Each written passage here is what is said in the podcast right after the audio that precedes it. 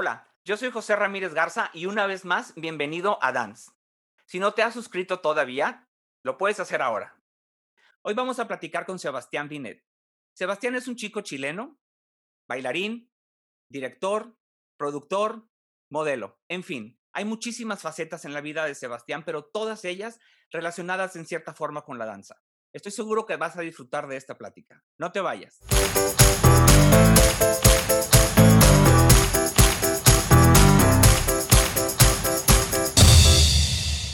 Bueno, pues me da mucho gusto volver a estar aquí con ustedes y sobre todo porque hoy tenemos a un invitado que, que es sensacional. Su carrera, su trabajo, pero también como persona. Y es algo que, que yo he aprendido a, con el tiempo de conocerlo a valorar. Y me da mucho gusto tener con nosotros a Sebastián Binet. ¿Cómo estás, Sebastián? Anda, Pepe, ¿cómo estás? Muchas gracias y qué linda introducción. Feliz de estar aquí contigo. No, bueno, yo encantado y te agradezco que nos hayas dado este tiempo. Sé que, que son tiempos diferentes para muchos, pero también sé que muchos tenemos muchos proyectos que estamos trabajando en muchas cosas y sé que no es, eso, ese también es tu caso, no es algo que tú no hagas. Yo sé que siempre estás involucrado en cosas increíbles y por eso quisiera que, que nos platicaras un poquito. Y, y tu vida es tan amplia. La vida de Sebastián les, les, les prometo, es tan amplia su diversidad de actividades y todo lo que él hace por la danza, siempre enfocado en la danza, es, es increíble. Y por eso creo que esta plática va a ser muy rica. Y, y bueno, vamos a conocer más de ti, Sebastián. Te agradezco otra vez por, por, por acompañarme aquí, pero ¿de dónde eres? ¿De dónde soy? Del mundo. No, pero de, de pasaporte y de nacimiento de Santiago. Nací en Santiago de Chile. Empezaste, empezaste tus estudios en Santiago de ballet. Sí, comencé en la Escuela del Teatro Municipal a los 12 años eh, en Santiago y estuve ahí muy poquito, la verdad. O sea, mi formación eh, principalmente fue en Houston, pero mis comienzos fueron en Santiago. Ok. Entonces, después de, de Santiago, por lo que escucho, ¿te fuiste a Houston a, a, qué edad? Me fui a Houston, mira, yo comencé, o sea, yo desde muy chiquito siempre estuve involucrado como en danza, en arte, en, eh, yo siempre quise, quise, ser actor, entonces estaba mucho en, en actuación de comerciales y series juveniles, eh, y justo antes de entrar a bailar eh, ballet o a estudiar ballet, que fue prácticamente por Billy Elliot que me interesó la técnica de, de, de, de, ballet clásico, me habían ofrecido hacer una serie juvenil que se llamaba Amango, que fue bastante grande en Chile. Eh, todos mis compañeros que estuvieron, que fueron parte de esa serie, se hicieron bien famosos y siguieron toda su carrera de actuación. Pero ahí, era, ahí tuve, tuve que tomar la decisión si realmente quería seguir actuando o quería realmente comenzar una, una faceta nueva de danza y decidí por el ballet. Entonces comencé mis estudios en Chile a los 12 y a los 14, bueno, a, a Claudio Muñoz, que mucha gente conoce, ¿no? Eh, sobre todo aquí en México, me ofreció irme a, a, Estados Unidos con una beca al Summer en Houston a los 14. O sea, a los 14 te fuiste a hacer un verano a Houston, invitado por, por Claudio, que pues sí, todos, muchos lo conocemos. Este, increíble, muy querido el maestro Claudio. Pero llegas, llegas muy joven allá, allá a, los, a los 14 años. Eh, ¿Dónde, ¿Dónde llega un chico de 14 años a vivir? So, ¿Solo con, en un internado? ¿Cómo es esa experiencia de alguien tan joven de un país tan al sur del continente y llegar a, a Houston, no? Sí, exacto. Fue, yo creo que es la experiencia que más valoro de mi vida. Yo creo que es lo que me ha formado a ser quien soy yo y de alguna forma mi, mi, mi, mi, base para poder seguir creciendo en la vida como persona y como artista. Creo que fue un, un, una, un forzamiento a madurar que mucha gente no tiene eh, al, al, tener que de alguna forma, como, como, como digo, madurar a los 14 años. Eh, obviamente fue una experiencia, o sea, ni te cuento mi primera lasaña o la primera vez que empecé a cocinar, o sea, era un desastre, ¿no? O, o pagar las cuentas, se me empezaron a acumular los papeles de cuentas y decía, ¿por qué? ¿Qué está pasando? Porque era un chico y no entendía, pero mi mamá se fue conmigo el primer año, okay. eh, como que me, me, instaló en Houston de alguna forma, por decirlo así. Igual la, la, oferta de Claudio fue al comienzo ir solamente el summer, eh, para más o menos entender cómo funcionaba Estados Unidos, si me gustaba o no. Obviamente me gustó, eh, vi de alguna forma eh, un acceso al arte que no existía en Chile y ahí fue cuando ya mi mamá dijo que, bueno, me voy contigo un año a dejarte un poquito instalado en Houston y ya a raíz de eso a los 15 ya estaba viendo solo. Fue una experiencia bastante bastante interesante. Me acuerdo, mis papás, o sea, imagínate la inmadurez. Mi, mis papás me dejaron, ponte tú en esa época, 1.500 dólares para la comida que yo quisiera durante el curso de verano, ¿no? Y lo primero que me compré fue un Xbox. Entonces, y me quedé sin dinero para comer. Entonces, entonces fue, fue un, un, un forzamiento a madurar que, que, que, creo que ha sido algo de lo que más valoro en la vida en este momento. Claro, pero fíjate qué, interesante porque he platicado con varias personas e, en, esta etapa del podcast y, y, hemos hablado de la importancia del apoyo familiar. Yo, yo conocí a tu papá hace algunos años aquí en, en esta ciudad donde yo vivo, en Monterrey, y, y se me hizo una, una, persona increíble. Y, y, cómo fue para ti el apoyo cuando tú dijiste, ok, no quiero eh, actuar, me voy a dedicar al ballet, la familia, ¿cómo fue el apoyo de tu familia?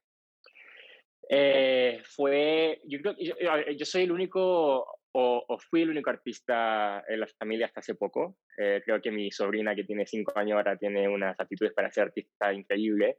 Y mi papá descubrió su, su talento para pintar hace muy poco, a, a, los, a, sus 60 o 55 años, no me acuerdo. Entonces, hasta hace poco era el único artista de la familia y sí fue una, una cosa extraña en, en no que ellos no quisieran apoyarme, pero sino en cómo hacerlo. Entonces hubo bastante tiempo de, de, mis papás eh, que tomaron para educarse en cómo realmente apoyar a una persona que quiere ser artista, sea danza o sea en esa época que quería ser actor, trabajar en televisión, lo que fuese, ¿no? Entonces ha sido un, ha sido un proceso de aprendizaje para ellos como para mí también. Eh, sobre todo al principio cuando quería bailar ballet con mi papá, eh, existía mucho prejuicio en Chile, pero nunca fue un prejuicio de, por ejemplo, orientación sexual ni, ni, ni de que se va a morir de hambre, para nada, era más que nada el no entender eh, el mundo de la danza. Y creo que al haberme ido a Estados Unidos les abrió las puertas a ellos también para entender cómo realmente funciona el mundo de la danza, que hasta el día de hoy es desconocido en, un país como Chile. Eh, tanto socialmente como económicamente, eh, en todos los aspectos, ¿no? Entonces, pero siempre fue un apoyo incondicional de toda mi familia, pero sí ha sido un proceso de aprendizaje, por supuesto, en, cómo afrontar, apoyar a un artista en la familia, que es fácil. Claro, sí, qué interesante y qué, qué bueno que ese apoyo se dio y qué padre tener unos papás, qué padre tener unos padres que tienen ese interés, ¿no? De aprender cómo apoyar a un hijo o a un miembro de la familia que decide hacer algo eh, en el medio artístico, en la, la forma artística. Eso es increíble. Pero entonces tu mamá se va contigo a Houston, retomemos. Estás ahí un año, el primer verano te compras un Xbox y, y, y, ¿qué pasa después? Te, si te quedas, además del verano, más tiempo. Sí, me quedé, bueno, me quedé, audicioné para el año completo de Houston, ¿no? Eh, con Claudio siempre hemos tenido una relación muy, eh, muy especial porque él nació el mismo día que yo, somos los, ambos Tauros. Okay. Y nacimos el 4 de mayo, el mismo día, entonces siempre celebramos su cumpleaños. Yo siempre lo bromeo que con muchos años de diferencia, pero bueno, es el mismo día, ¿no? eh, eh, entonces siempre hemos tenido esas personalidades que nos entendemos, pero a la misma vez chocamos, ¿no?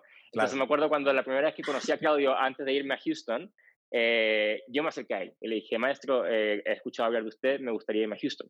Él me mira y me dice, baila. Nada más que eso. Me dice, baila y yo empiezo a bailar y empiezo a improvisar. Jamás en la vida, ni me acuerdo lo que hice, empiezo a improvisar y obviamente él ya sabía quién era, me habían hablado de mí para de alguna forma observarme y ver si existía la posibilidad de irme a Houston. Y nada, yo lo veía que se reía, se reía, se reía y, como que empezamos esa, esa relación de, de, personalidades que nos entendemos y, y, nos maltratamos a la misma vez, pero nos queremos mucho. Entonces, Claudio, cuando terminé el curso me dijo, eh, piensa si te quieres quedar. Si te quieres quedar, aquí tienes un futuro, pero audiciona. O sea, tienes que de alguna forma, no porque te conozco y tenemos esta relación, te voy a aceptar aquí en la escuela, demuéstrame que realmente quieres quedar. Y así fue, y, me gustó mucho la escuela, me gustó mucho cómo trabajaban, creo que Houston fue la ciudad perfecta para irme, yo creo que si me hubiera ido a Nueva York o a alguna, algún lugar como ese, con mi personalidad me hubiera descarrilado alguna parte eh, no buena, entonces fue una experiencia muy linda. Entonces ahí me quedé en Houston, estuve en la escuela eh, 3, a 15, 16, hasta los 17 años, que fue cuando Claudio me ofreció ir al PRI Luzán. Eh, entonces estuve dos años en la escuela, eh, fui al PRI Luzán y luego pasé un año, un año y medio en la segunda compañía, que es como la división, división pre-profesional que tiene eh, Houston, que te entrena para luego entrar a las ligas mayores, ¿no? a las compañías grandes. Y, nada, fue increíble. Siempre agradezco mucho haberme formado en Houston. Es una escuela completísima. O sea, te enseñan de todo. Se me, se me figura mucho como la superior. Eh, eh, sí, o sea, que te enseñan de todo, ¿no? No solamente técnica, sino que te enseñan a, cómo realmente llevar tu carrera económicamente, comercialmente, en cómo presentarte frente a, un director, una audición. Eh, es una escuela muy, muy buena. Y creo que Claudio tiene mucho que ver. Sí, definitivo. en cómo se formó en la escuela. Claro. E, ¿Y el idioma era una barrera? ¿Tú ya hablabas inglés cuando llegaste a Houston? No. No, nada, nada. No, es más, mi, mi mamá era profesora de inglés. a mí nunca me gustó el colegio, partiendo por ahí. Entonces, nunca me gustó el, el, el, Me gusta estudiar, me gusta, pero nunca me gustó que me obligaran a estudiar. Entonces, una, una de las eh, asignaturas que menos me gustaba era el inglés. Entonces, nunca aprendí. Y la vida me forzó a aprenderlo. Y me fui y no sabía nada y aprendí, aprendí con Friends. Me gustó mucho, siempre me gusta Friends. Entonces, lo veía en español con subtítulo en inglés y así empecé a aprender a escribir y viceversa. Y ya después, obviamente, era soltarme, ¿no? Con mis amigos, en, en, juntas y, y, Claudio también me hablaba 100% en inglés, nunca me habló en español para que aprendiera. Entonces fue, una, fue, fue un aprendizaje de vida 100%, más allá del ballet. O sea, Por eso le estoy muy agradecido a Houston. Sí. Entonces, pasa este tiempo en Houston, em, audicionas, te quedas y te quedas en, el, en la compañía, en la, en la secundaria de, de, Houston Ballet. ¿Y, ¿Y, qué sigue? ¿A, dónde, ¿A dónde vas después? ¿A dónde brincas? Porque sé que, que estuviste en, en, algunas otras escuelas y has estado por todo el mundo. Entonces, en diferentes etapas. Pero en la etapa de estudiante, cuéntame, eh, ¿a dónde seguiste después de Houston?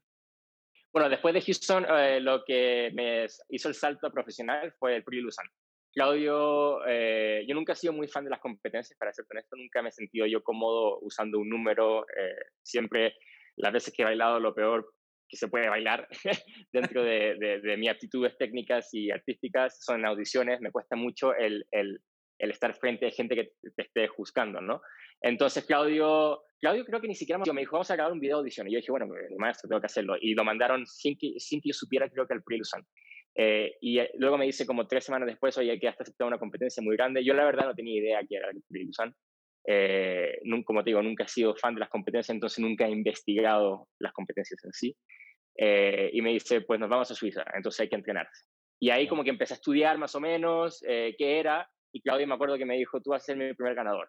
Entonces la presión a los 17 años, Claudio diciéndome, tú vas a ser mi primer ganador, y a competir a otro país, eh, fue, bastante, pero fue un proceso muy, muy lindo de aprendizaje también, en el que entrené con Claudio, entrené con Andrew Murphy, que es un eh, eh, ex primer bailarín de Houston Ballet, y ahí ya empezaron, obviamente, empezaban las peleas con Claudio, porque Claudio quería que llevara un repertorio, yo quería llevar otro, entonces empezaron los choques, ya que fuera con algo más clásico, más como más neoclásico, lírico para el contemporáneo. Yo quería ir con el solo de Nijinsky, que era fuerte, completamente diferente a, la Vía Durmiente. Entonces ahí fuimos al Prilusan, tuve la suerte, la fortuna de, ganar uno, uno, de los premios eh, y también que me fue muy bien con, con el solo de Nijinsky el contemporáneo. Y a raíz de eso ya empecé mi vida profesional.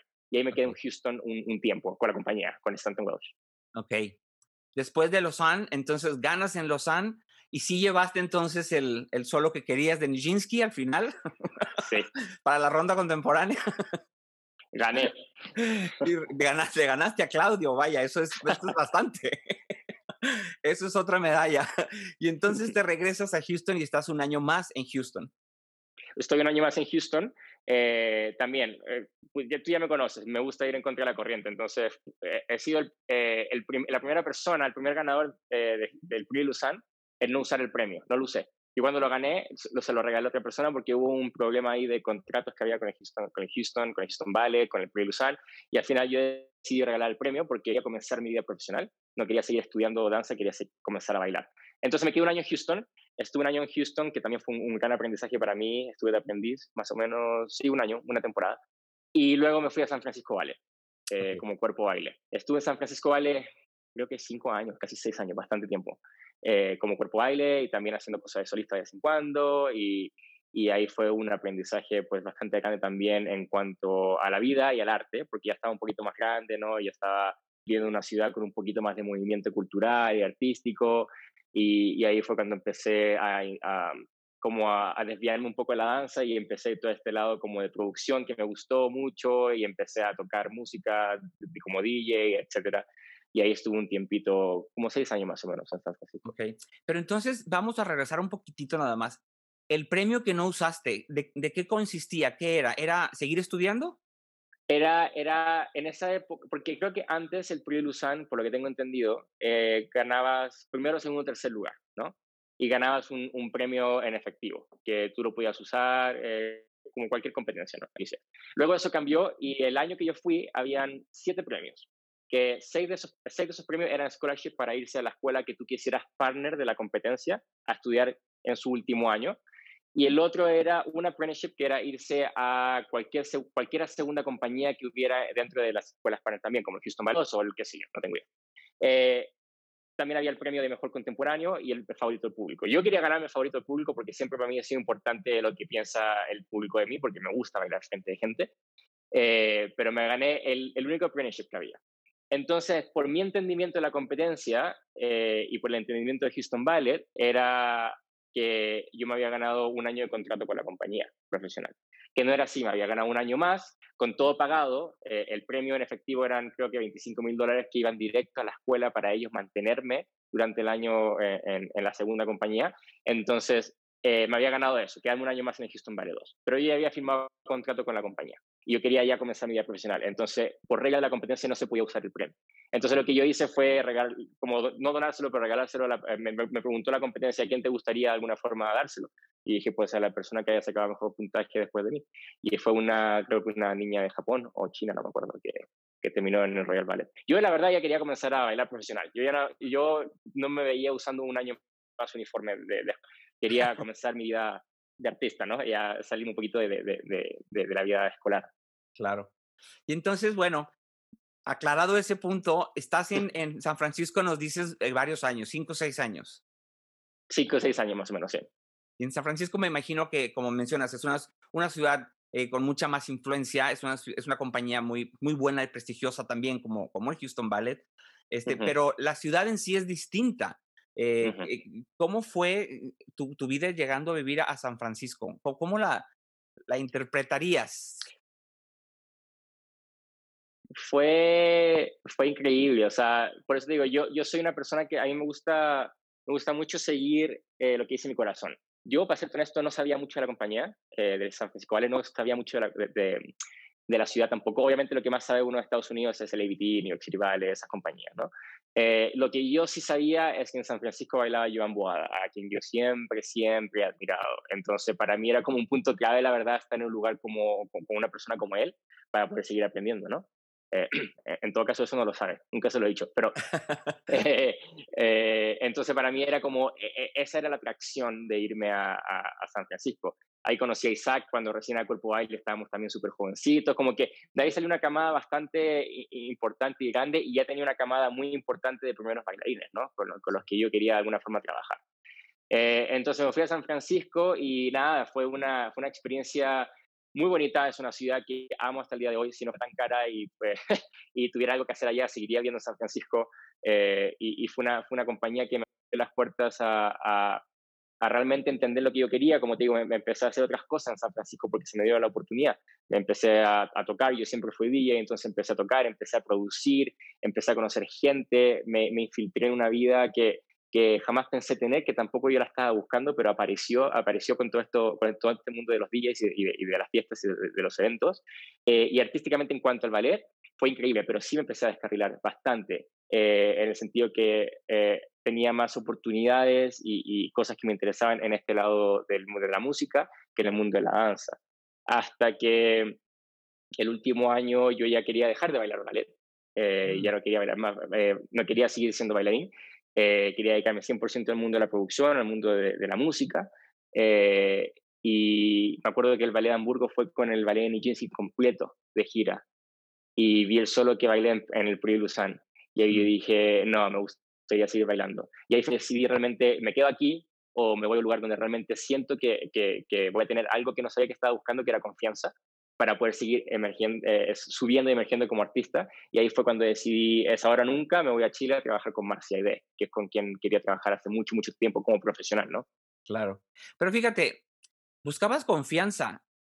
¿Te considerabas o crees que antes eras una, un chico tímido o, o, en qué sentido? No, confianza en mí, confianza en mi trabajo, lo que estaba buscando. Que no sabía que, que, no sabía que, lo, que lo necesitaba para poder darme cuenta de lo que sí era capaz en el escenario. Yo nunca, yo nunca me he considerado una persona técnica virtuosa como otros bailarines. Eh, para mí siempre ha sido expresar, para mí siempre ha sido crear. Yo me considero un artista pues, en, en, varios y creo que ha sido una bendición y, no a la vez el ser tan versátil en, en, querer buscar diferentes cosas, porque muchas veces me distraigo, ¿no? Como sucedió en San Francisco. Como te digo, me metí a un mundo increíble, o sea, tenía 20 años, 21 años, eh, trabajaba con músicos, trabajaba con artistas increíbles, me metí a un mundo hollywoodense que jamás pensé meterme, eh, conocí a gente que trabajé con Paris Hilton, con las Kardashian, con gente que, que realmente me abrió un mundo que no, que no sabía que existía. a los 20 años, entonces, ¿a, qué niño de 20 años no, no le atrae eso, no? Cuando en la compañía de San Francisco Vale sí estás haciendo cosas, pero obviamente no me sentía tan atraído eh, a, ellas como lo hacía con el mundo de, del entretenimiento musical. Entonces, pero no sabía que yo estaba buscando confianza en, en, mi jefe o la gente con la que trabajaba para poder realmente darme cuenta de lo que yo podía lograr artísticamente, no técnicamente, en el escenario. Y, no lo sabía que, que, lo estaba buscando hasta que Marcia me lo dio, realmente, cuando fui a Chile. Marcia fue la persona que, que depositó su confianza en mí, me dijo, tú puedes hacer más, y te doy tu primer rol de principal, que, que fue Manon. Ni siquiera fue, sí, ni siquiera fue Lávalo Sidney, fue, te doy tu primer rol de principal, que es Manon. Y ahí fue cuando realmente todo empezó como a surgir en el mundo de la danza. Y ahí fue cuando me acuerdo que te contacté a ti por, por, primera vez por mail, empecé a trabajar con New York City Dance Project y como que ahí en Chile empezó de alguna forma a surgir mi carrera como bailarín. Y, y regresar a Chile, después de estar fuera tantos años desde tan joven y regresar ya después de los 20, eh, ¿Cómo fue ese reencuentro con el público? Con el público fue increíble. Con el país, tanto. Eh, Chile es un país difícil para vivir. Chile es un país eh, que hasta el día de hoy sigue controlado por, sigue pegado y controlado socialmente y emocionalmente por la dictadura que hubo en, los 70. Entonces, es un país que no es un país liberal, es un país que puedes vivir muy bien si, si, si te va bien económicamente y tienes un buen trabajo, es un país que es hermoso, pero eh, eh sí, espiritualmente, pero espiritualmente y, culturalmente sigue pegado en los 70. Entonces, eh, no, has, no, ha, no, ha salido, no, ha, logrado eh, pasar esa barrera para poder seguir creciendo y evolucionando culturalmente, socialmente, emocionalmente. Entonces eso me costó mucho, sobre todo en, el ámbito del trabajo, cuando yo estaba acostumbrado a Estados Unidos, que tú sabes, Estados Unidos es súper puntual, ¿no? Entonces eh, me costó mucho trabajar en Chile, la verdad. Pero fue muy lindo reencontrarme, sobre todo con mi familia, eh, que ellos me pudieran ver bailando. Claro, eso, eso creo que siempre eh, es, es, interesante después de estar fuera y que tu familia pueda verte en casa, por llamarlo de cierta forma, bailar, ¿no? Pero entonces, Houston Ballet, San Francisco Ballet, Ballet de Santiago y después llegas a México, ¿verdad? ¿Cómo fue, tu, ¿cómo fue que tú llegaste a este país mío? ¿Cómo, llegué, ¿Cómo, llegué, a invadirlos? Eh, por Andrea, por Andrea. Eh, conocí a Andrea, nos enamoramos, empezamos a ver qué onda, estuvimos un tiempo a distancia, yo estaba en Chile, ella estaba en México, viajamos, yo viajaba una vez al mes a México cuando podía arrancarme, ella a Chile, obviamente ya la tarjeta de crédito no daba más, entonces había, había que tomar una decisión, o ella se iba a Chile o buscábamos un lugar en Estados Unidos, porque ella todavía bailaba y quería seguir bailando, o me, me venía a México. Y le dije, mira, ¿sabes qué? a mí siempre me gustó México mucho, siempre me había gustado, había, había venido de vacaciones, había venido eh, por otros fines también eh, eh, en cuanto a trabajo, entonces siempre me gustó México y era como lo mejor de los dos mundos, como que me gusta Estados Unidos, pero extrañaba lo latino. Y siento que aquí, y lo estoy experimentando ahora como freelance, al vivir acá y trabajar en Estados Unidos, entonces tenía como lo mejor de, los dos mundos, el tener Estados Unidos tan cerca, pero tener todavía este sabor latino que estaba buscando y, y, un país con, con personalidad, un país con cultura, un país con, con, no sé cómo explicarlo, con chile, pues como, con, con, con, picante, con spicy, o sea, como que eh, Chile para mí es un país muy plano, entonces es muy difícil inspirarme en Chile, en un país como Chile. En México no. Entonces me vine a México por Andrea y, y justo eh, salió la casualidad que Mario tomó la dirección y que Manon venía a estrenarse a Chile, perdón, a, México. Y a mí me había, me había llamado Mario a preguntarme si podía venir invitado a bailar Manon, porque necesitaba, una persona que viniera a bailar eh, de pie. Y, a raíz de eso me dijo, bueno, si estás con Andrea, ¿por qué no te quedas y trabajamos juntos? Y Mario me dio más confianza aún y, y, y confió más aún en mi trabajo. Y con Mario también le agradezco hasta el día de hoy infinitamente de poder darme cuenta de lo que realmente era capaz como, como primer bailarín. Claro. Eh, eh, eh, fue, increíble, fue muy bueno y, e increíble trabajar con él, la verdad. Sí, y es un, es, un, es un tipazo también el maestro. Y saludos, maestro Mario. Este, este, fíjate, escuchándote me doy cuenta de cómo todo iba, iba siendo, como se dice en inglés, building up, ¿no? Todo iba armándose, iba acumulándose para que tú llegaras a más y más éxitos y subieras más en tu carrera. Pero después llega un momento donde decides no más compañía, prefiero ser freelance, ¿no? Eh, mm, ¿Por qué esa decisión? Eh, ¿Qué sentiste para tomar esa decisión? Sabes que, o sea, ahora que lo pienso, siempre me llamó, me acuerdo muy de muy chiquito cuando estaba en el municipal, en la escuela, me acuerdo de muy chiquito el haber eh, sabido de bujones y el haber sabido de Bereshnikov también, cuando hubo, porque no estuvo freelance, pero se hacía muchas galas, ¿no? Y me llamó mucho la atención el saber que era freelance. Eh, y también me llamó mucho la atención el haber tenido muchos amigos actores, saber cómo vivían ellos, o sea, cómo tienes un sueldo mensual, te, te, pagan por proyectos, por películas, cómo lo hace Brad Pitt al tener todas esas mansiones gigantes y él trabaja por proyectos, no sé, como que me llamaba la atención esa vida de, de alguna forma de, de poder decidir lo que yo quisiera hacer. Eh, no en el sentido de que soy rebelde, pero en el sentido de que tomar mis propias decisiones tanto artísticas como económicamente, eh, que muchas veces en una compañía uno no lo puede hacer que siento que de ambos lados hay buenas cosas y cosas, cosas buenas y cosas malas, ¿no? En, una compañía, en, una, al ser freelance. Incluso ser freelance es como un poquito mal visto en el mundo de la danza por mucha gente. Eh, porque sí pierdes cosas, pero ganas muchas otras también. Y esa decisión vino desde muy chiquito, aparentemente al haberme atraído eh, la vida de bujones cuando estaba freelance, venía al ballet de Monterrey a y todo ese tipo de cosas, ¿no? Eh, y la decisión prácticamente la tomé porque era ahora, ahora yo ya igual tengo 30 años, eh, voy para los 30 años y eh, si estamos hablando del mundo de la danza ya es, ya es mayor, ¿no? Ya me quedarían que unos 10 años con suerte de carrera. Eh, compañías, ya muchas compañías no aceptan de 30 años a menos que tengas un renombre internacional muy, muy grande para ser primer bailarín. Estoy hablando de compañías como Royal Ballet y ese tipo de cosas, ¿no? Y, y también me atreví por el simple hecho que yo siento que soy muy bueno al poder comunicarme con gente. Entonces dije, sí, y eso es algo que me enseñó Houston Ballet, eh, el poder, eh, el saber cómo escribir un mail, el saber cómo presentarme, el saber cómo crear eh, oportunidades. Entonces dije, a lo mejor si aplico todo eso no me va a ir tan mal, ¿no? Pero obviamente existía el temor de decir cómo voy a comer, qué voy a hacer, cómo me voy a entrenar. Y también siento que la vida se encarga de ponerte en el lugar donde tienes que estar. Siento que la vida es muy poderosa en ese sentido y si tú vas agarrando oportunidades, esas oportunidades te van a llevar a otras. Entonces, pero la decisión principalmente surgió de eso, de poder experimentar esta vida y este, este, control que quería tener yo sobre mí y no que lo tuviera alguien más. Eh, y también porque la compañía nacional de danza fueron tres años increíbles, pero ya la verdad no estaba contento trabajando ahí, me costaba mucho todo lo, burocrático que hay detrás de una institución como Bellas Artes, entonces eh, empezó a afectar mucho mi rendimiento como artista, eh, cosa que para mí es un no. O sea, cuando ya las cosas empiezan a afectar mi rendimiento como artista, es muy difícil que yo siga interesado en ello, ¿no?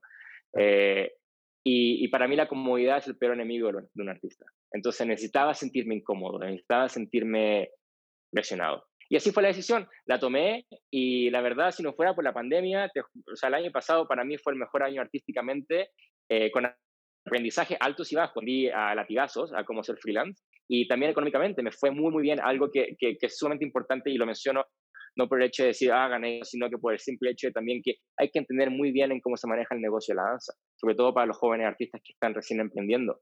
Creo que es sumamente importante eh, saber cómo se maneja, y tú sabes, tú eres empresario también en el mundo de la danza, es, eh, puede ser eh, algo que te puede ir muy bien económicamente, como también te puede ir muy mal, pero hay que entenderlo.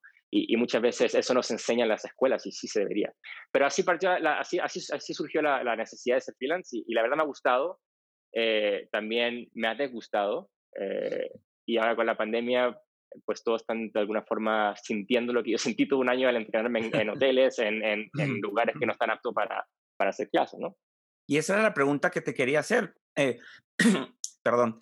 Una vez que estás como freelance, la pregunta que sigue es esa. ¿Cómo te entrenas? ¿Cómo se entrena un bailarín después de estar en una compañía, en un régimen riguroso? Vaya, yo, para mí sería muy difícil, ¿no? Hacerlo. ¿Cómo, lo hiciste? Sí, es difícil. Más que nada es difícil encontrar las ganas de hacerlo. Eh, porque ahora tú lo ves, eh, todo el mundo se entrena, aunque no es lo mismo, por supuesto, pero si las condiciones son de entrenarme en mi sala, lo voy a hacer, porque hay que hacerlo y es la única, la única oportunidad que tenemos en este momento. Pero como te digo, lo más difícil creo que son las ganas de querer levantarse y decir, tengo que esforzarme a hacer un tandio bien hecho porque tengo funciones con, qué sé yo, eh, en China o con estrellas importantes de la danza y quiero verme bien. Eh, y chistoso, aunque no lo creas, el año pasado tuve mejor relación con la Compañía Nacional de Danza y cuando estuve mi último año como, como empleado con ellos, porque se portaron increíble conmigo, increíble, me prestaban los salones porque también bailaba con gente de la compañía, entonces me prestaban salones, podía ir a las clases y, creo que esa tensión que había de, ambos lados desapareció un poco. Eh, entonces sí me entrené bastante con la Compañía Nacional de Danza, pero sí fue difícil y aprendí a latigazos, fue difícil el, aceptar tantas cosas al decir que sí, sí, sí, sí, sí, y decir sí, me puedo aventar un programa para en tres días. Eh, y no, no es así. Entonces aprendí, aprendí, fue la primera vez que me lesioné en mm. toda mi carrera. Eh, entonces aprendí muy bien a, cómo entender en, qué presentarme y cómo presentarme en algo que fuera de alguna forma no fácil, pero accesible a poder de alguna forma eh, presentarle un escenario al tener solamente dos, tres ensayos. El bajarme de un avión y irme directo a una función. Eh, en enero estuve, en enero estuve en, entre enero y diciembre estuve en ocho países.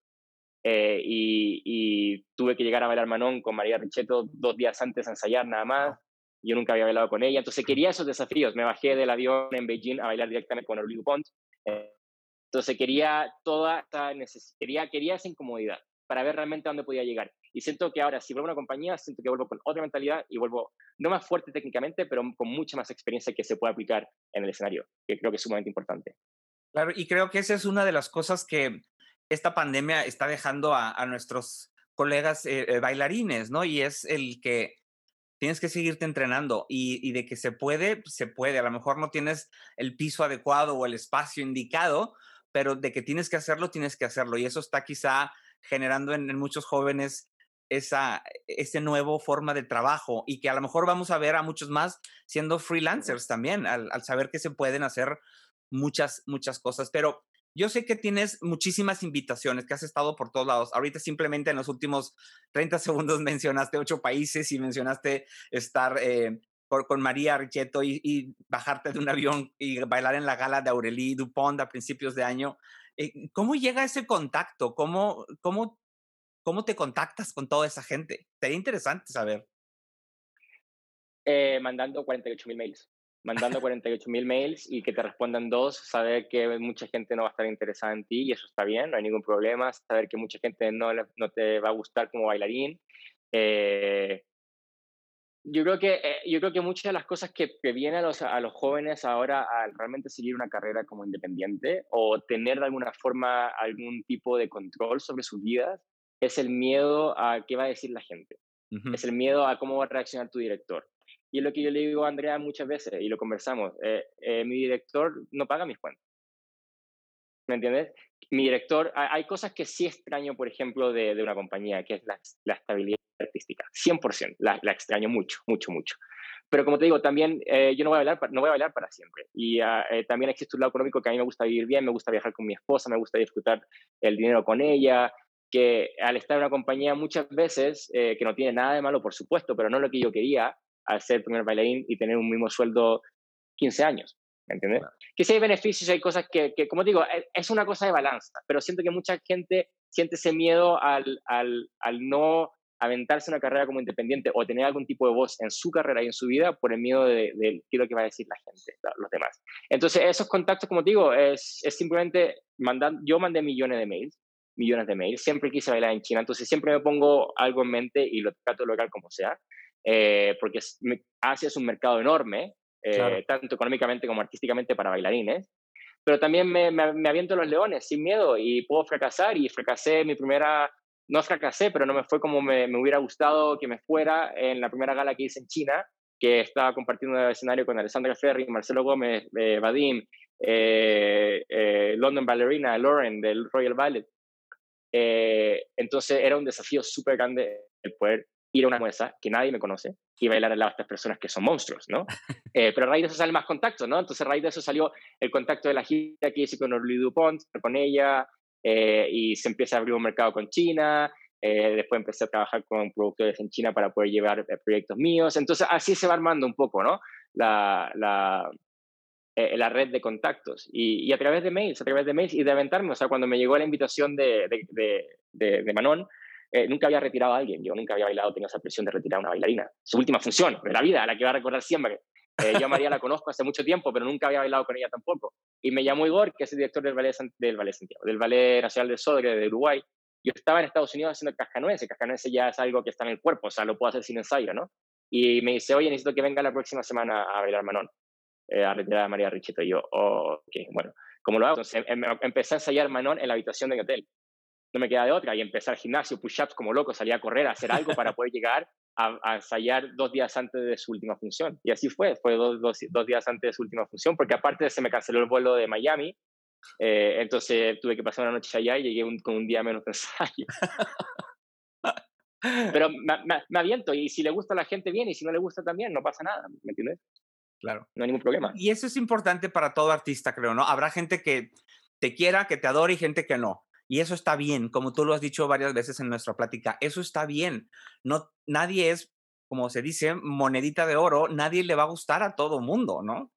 Y, no intentes hacerlo porque vas a morir en el, en el, intento y no lo vas a lograr. Entonces, eso es importante, creo, para todos los artistas y los jóvenes que están empezando a desarrollar su carrera, que están por empezar quizá, este, que lo sepan de esa manera. Pero entonces, galas por todo el mundo, eh, compañías en muchos lados, contactos padrísimos también. Y yo, me, yo recuerdo cuando tú y yo este, entramos en contacto al principio y al poco tiempo vi las fotos que, que New York City Dance Project, que Débora y Ken eh, te tomaron, ¿no? Eh, y, son fotos increíbles. De hecho, ellos estarán en, bueno, tuve una plática con ellos también para este, mm, para, para, este canal de YouTube, este podcast, y ¿cómo fue esa experiencia con ellos? ¿Cómo, ya, ya, ya escuché la de ellos, pero ahora la del bailarín, ¿cómo es trabajar con ellos? Fue increíble, fue también, fue, vi sus fotos y, y dije, tengo que hacer algo con ellos, están, están, increíbles, creo que sería una buena oportunidad para, para yo aprender en cómo pararme frente a una cámara. Fue mi primera sesión de foto de danza eh, y quería ir a Nueva York, quería hacer mi primera sesión de foto en Nueva York, entonces los contacté por Facebook y les dije, mira, sabes que tengo la posibilidad de ir a Nueva York, eh, quería ver si les interesa hacer fotos conmigo y también creía que era una buena oportunidad para poder exponer mi nombre ahora que estaba agarrando un poquito más de confianza en la danza para en un futuro hacer galas o qué sé yo, cualquier tipo de contacto que puedan disfrutar de ahí, ¿no? Eh, y, y, nada, me acuerdo, le, mentí a pero no, no, le digas esto, le mentí a Marcia le dije, Marcia, me, me, invitaron de Nueva York a hacer unas fotos para, eh, en el que voy a llevar el nombre del Ballet Santiago, qué sé yo, me puedo dar sábado, porque tenía ensayo un sábado, y volver el lunes. Y todavía no tenía nada confirmado con New York City Dance nada. Solamente yo lo que tenía que hacer era, me compré el pasaje para ir un fin de semana de Chile a Nueva York. Eh, me fui un viernes en la noche, llegué sábado, hice sesiones de fotos con ellos sábado y me volví el domingo en la noche a Chile. Pero vi la oportunidad, entonces quise hacerlo con ellos, me compré el pasaje, me dijeron, sí, vente, y de ahí surgió una amistad en la cual no los veo todos los días, pero sí estamos siempre en contacto. Luego ellos fueron a Chile, organicé una sesión de fotos con, con el municipal en Chile, eh, con Harper's Bazaar, que en esa época existía, en Santiago ya no existe, y a raíz de eso siempre hemos estado colaborando, hicieron el libro, para mí fue un honor haber estado en un libro, fui, fui el primer chileno en haber estado en un libro que, de danza que se vendía en Nueva York, bestseller aparte, entonces de ahí salieron cosas increíbles, pero lo, mejor fue por supuesto la amistad, la amistad que, que, que creamos con, con Kenny Débora, y, y la última vez que los vi fue 2017, creo que fue una sesión de fotos que hicimos eh, también para su nuevo libro. Pero increíble, o sea, fue increíble trabajar con ellos y ellos me empezaron de alguna forma a moldear y a entender y para yo aprender cómo o hacer danza en frente de cámaras, ¿no? Claro. Sí, yo también los conocí de una manera bastante eh, sencilla y, cuando recibí el libro, me acuerdo el primero de los dos libros y te vi, eh, me dio mucho gusto verte en esas páginas, ¿no? Un libro que aquí, por aquí tengo y que atesoro mucho por mucha gente de ahí que he podido, he podido conocer. Pero entonces, ahorita ya mencionaste un poquito de Harper's Bazaar, de ese otro mundo, este, y, que algo, es algo también que has estado haciendo y con mucho éxito, y es el modelaje. Este, pues qué padrísimo, ¿no? ¿Cómo, cómo, cómo llegaste a, a, a, ese mundo? Porque es otro muy distinto al de la actuación, al de la música, al de la danza que has estado involucrado. ¿Cómo fue el estar en, e, el llegar a ese mundo de la, de la moda? Creo que surgió con las ganas de poder, me gusta poner frente a una cámara, creo que me, gusta el, el, me gusta el poder actuar, me gusta el crear algo que no soy yo, por eso me gusta la danza, por eso me gusta la actuación. Me es muy difícil agarrar un teléfono y ser blogger y de que hola, o sea, me es muy difícil hacerme selfies y eso, porque siento que no entro dentro de un personaje, pero me gusta mucho hacer editoriales, ¿no? Editoriales que tengan un, concepto artístico detrás. Entonces, como que estaba buscando hace mucho tiempo el poder pararme frente a una cámara. Eh, y, empecé a ver oportunidades inspirado mucho en Roberto Bole, por supuesto, que es una figura grande dentro del mundo de la moda y dentro del mundo de la danza, en cómo hacer eso en Latinoamérica, que no, no existía. A lo mejor en México sí existía un poquito más, no lo sé, porque todavía no conocía el mercado acá, pero en Chile no existía. En Chile no existía moda con danza, o si se había hecho, no se había hecho de una calidad buena.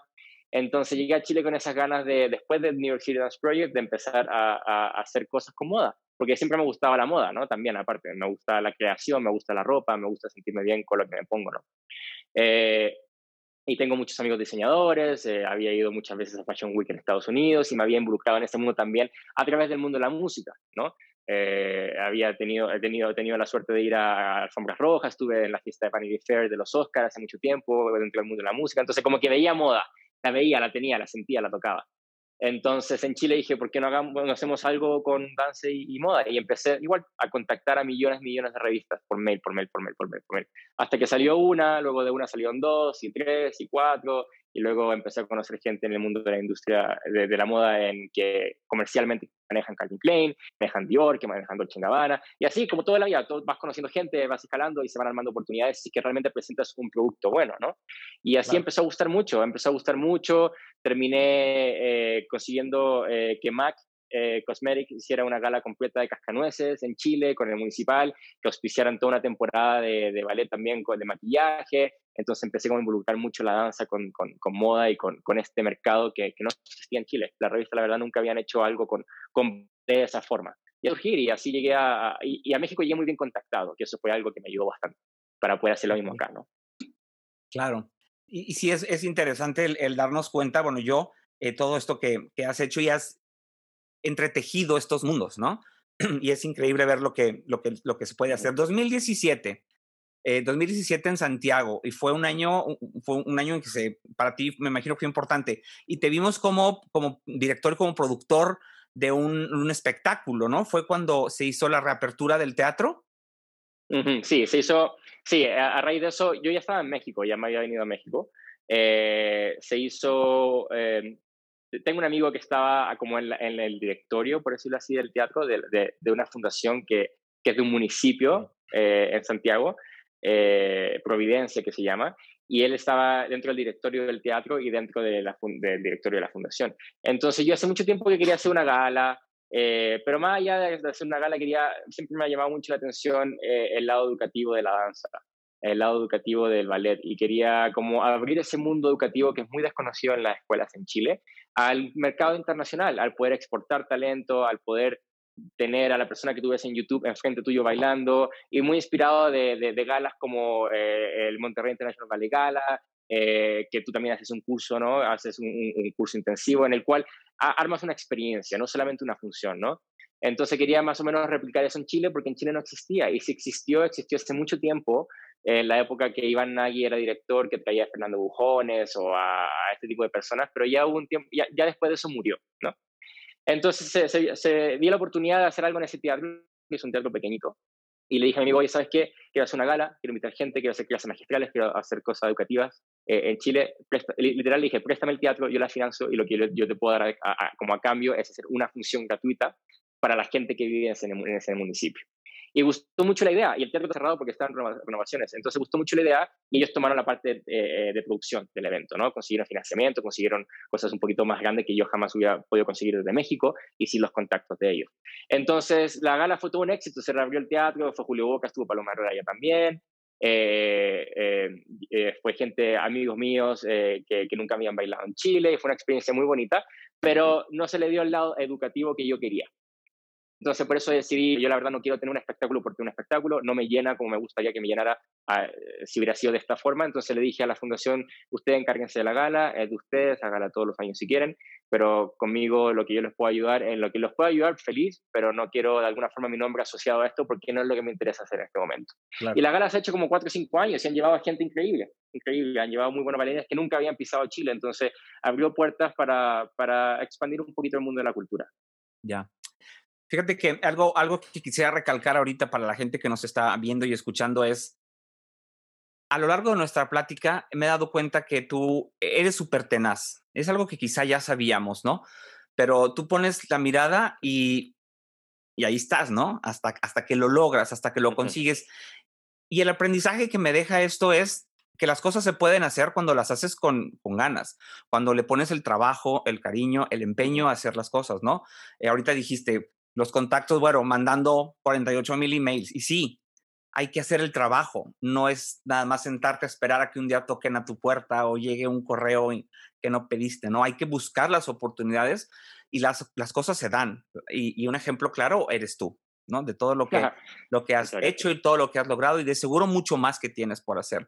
Pero fíjate que ahorita quisiera platicar un poco sobre esta nueva campaña, este nuevo evento. Sé que ahora estamos en, en 2020, terminando este año raro para todos, este, y quisiera que nos hablaras un poquito, porque sé que en este último mes del año, en diciembre, tendrás un, evento, una recaudación de fondos eh, importante. Y cuéntanos un poquito de qué se trata, Sebastián.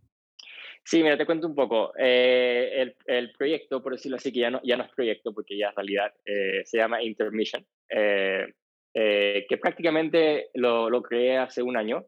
Y principalmente lo que es es una función de danza, sí inspirada en el concepto de gala, en el que se invita a diferentes bailarines a, a, crear su arte y a hacer su arte en un escenario, el cual ya planificado varias fechas de gira en China, en Japón, en Estados Unidos para este año, que obviamente se tuvieron que posponer por, por la pandemia, porque pues, es imposible, ¿no? En este momento. Pero el, el, la diferencia de, que, que, me, que, que, yo quería como lograr con Intermission era el crear una experiencia completamente diferente para el espectador. Más allá de ir a sentarse y ver una función, eh, y también eh, tener ese lado educativo como lo quería, lo quería tener en Chile, como lo tienes tú como en Monterrey International Ballet Gala. Quería, tener una experiencia, quería crear una experiencia artística como lo hace el Circo del Sol. Eh, ¿En qué sentido? Que para mí, yo amo el Circo del Sol y para mí es una experiencia increíble. Desde el momento que te cortan el boleto, tú ya entras a su mundo. Entonces quería de alguna forma reflejar algo así. Y te lo digo en un ejemplo muy básico. Por ejemplo, si se hace en Japón, que no se hiciera en un teatro, sino que se hiciera a lo mejor en un jardín japonés. Que, y que, que de alguna forma el, el, el, concepto artístico también del espectáculo se, se, inspirara y se basara en Japón. ¿Entiendes? Entonces que no sea solamente eh, invitar a bailarines eh, a, a, a, hacer algo que, que, que tiene sentido a lo mejor en Nueva York, pero no en Japón. Entonces esa era la idea principal de los actos esenciales de, de Intermission. Pero a raíz de la pandemia, eh, bueno, dije, lo, lo, pongo en pausa, no hay ningún problema, no hay ningún apuro, no, no pasa nada. Pero decía es una versión digital, ya que estamos todos en la misma, ¿no? De tratar de crear algo digital, porque es lo que está de alguna forma ahora sucediendo, ¿no? Entonces, sí es una versión digital, pero también quería de alguna forma darle un lado diferente, un, un, concepto diferente y un concepto social.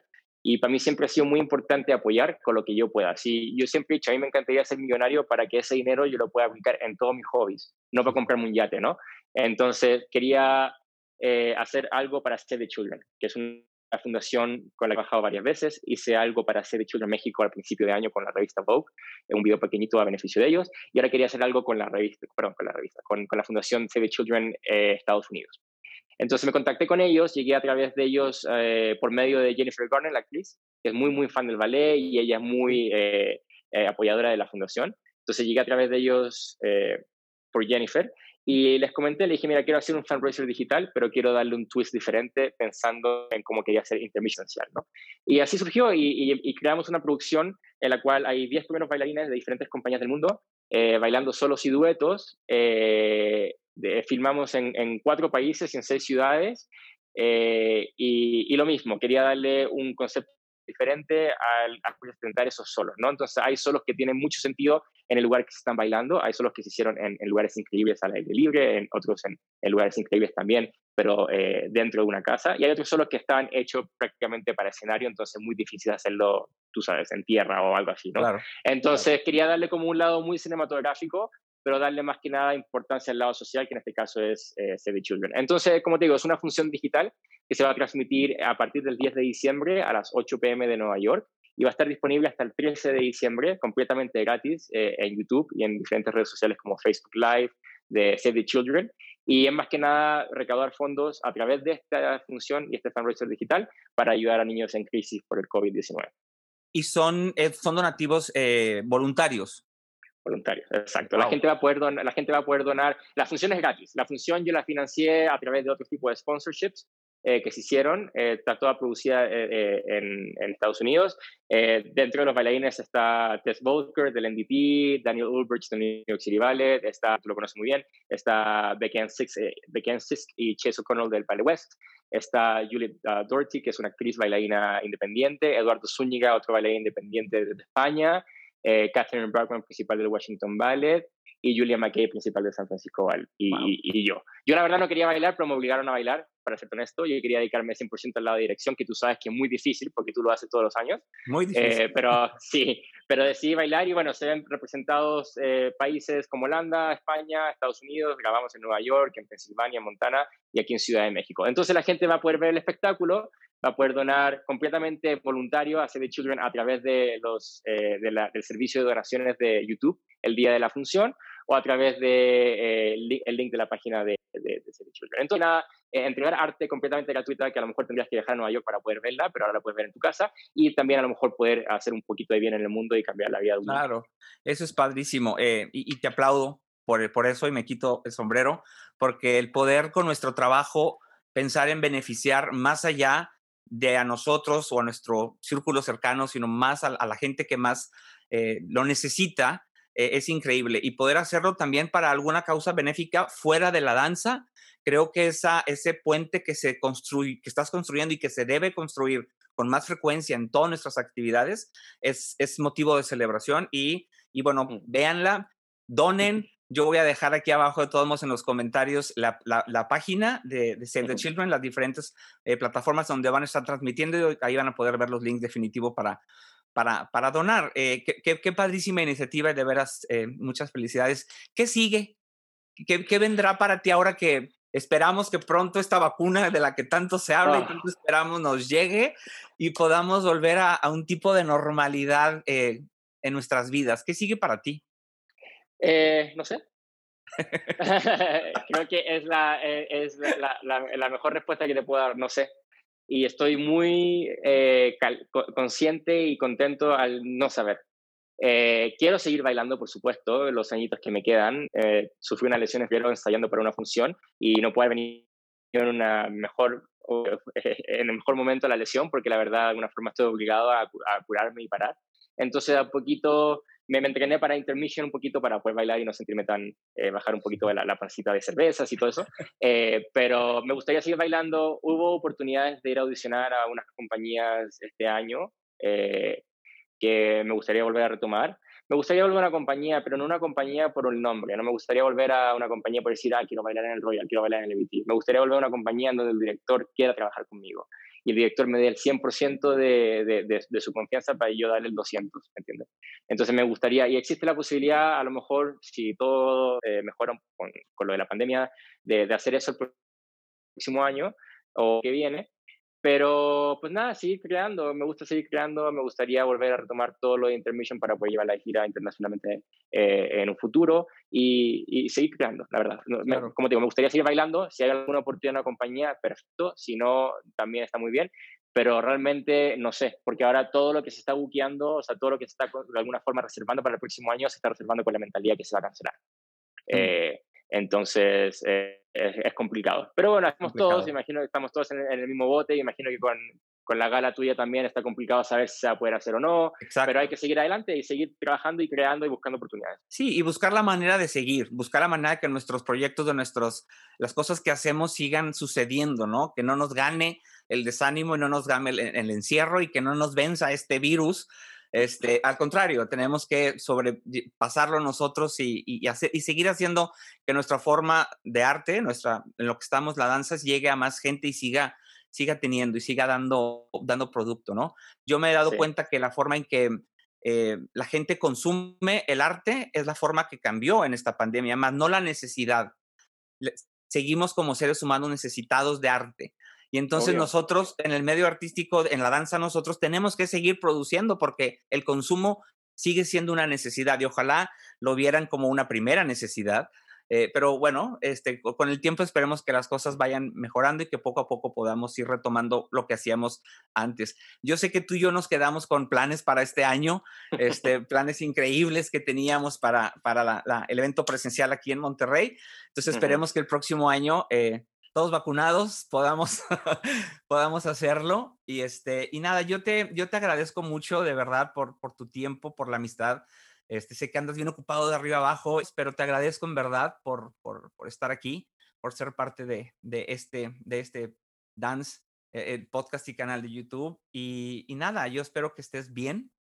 Eh, me saludas mucho a tu esposa, por favor, a quien quiero y admiro mucho. y, este, y no sé, no más que muchas gracias en verdad por, por tu tiempo, por contarnos un poquito más. Gracias a ti, Pepe, por tu confianza siempre y por tu apoyo incondicional hacia mi carrera. Así que muchísimas gracias por tenerme aquí hoy y, te deseo el mayor de los éxitos con el podcast y el mayor de los éxitos con Montreal International Ballet Gala, que es uno de los eventos culturales más importantes que hay en Latinoamérica. Así que felicidades por eso también, porque o sea, por, por, por qué motivo existen inspiraciones para poder seguir creando oportunidades para nosotros mismos es duro, porque lo que tú haces más allá de crear entretenimiento, creas oportunidades para nosotros para trabajar y para bailar, que eso es sumamente, sumamente importante, que claramente hay, hay escasez. Así que muchísimas gracias a ti. No, yo encantado y encantado en verdad de cuando has venido y con lo que planeamos para un futuro. Encantado de tenerte ahorita aquí conmigo como, como latinoamericano que somos este, y sé que tenemos mucho más para, para darte. Deseo lo mejor y te auguro un futuro muy bendecido, en verdad. Que estés muy, muy bien y espero verte pronto, irnos a, a cenar, a comer o aunque sea a tomar un café, pero espero verte muy pronto. Obviamente, un abrazo. Igualmente, gracias. Bye.